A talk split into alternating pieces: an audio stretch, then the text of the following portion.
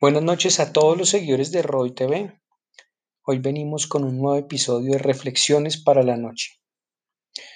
Muchas veces en nuestras vidas nos apegamos a diferentes cosas, trabajo, una vida cómoda, buenas amistades y mostrarle al mundo un éxito basado en algo que es pasajero.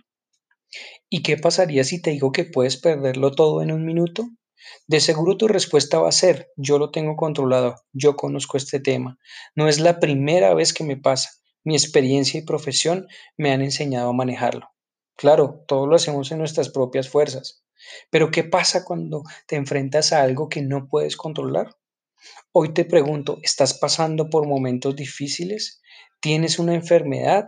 ¿Problemas en tu matrimonio? ¿Tu empresa no anda bien? ¿Perdiste un ser querido? ¿Qué es lo que hoy anda mal? Y te pregunto, ¿cuál es la solución?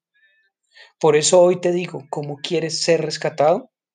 En la Biblia hay muchos rescates, no como la operación Jaque, porque este poder no se basa en estrategia, conocimiento y armas.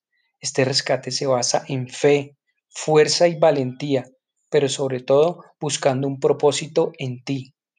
Dios rescató a Noé y a su familia con un gran barco, a su pueblo que era esclavizado por los egipcios, con plagas y muerte, abriendo el mar.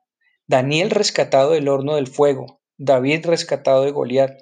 A Josué le entregó Jericó, a Lázaro le dio la vida.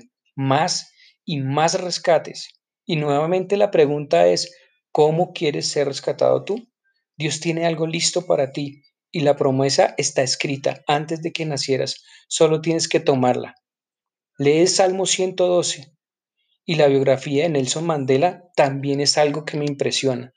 Entender de qué forma Dios nos muestra el camino para ser rescatados, sin importar el tamaño de nuestro reto. Bendiciones para todos, Roy TV con ustedes.